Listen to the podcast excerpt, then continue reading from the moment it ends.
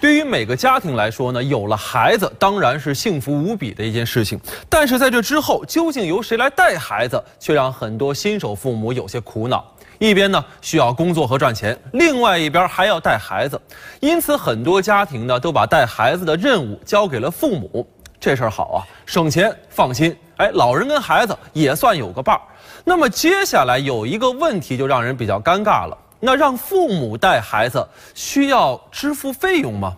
其实呢，对于这个问题，我的看法是，能够自己带，尽量的别麻烦父母。且不说隔代亲会特别溺爱孩子，孩子的成长呢，他离不开父母的教育。长辈们肯去付出，那是心疼儿女的难处，是中国传统父母表达爱的一种方式。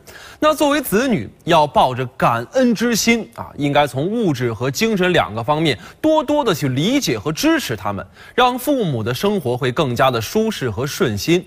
老话说得好啊，养儿才知父母恩呢。父母帮你带娃，你会给他们报酬吗？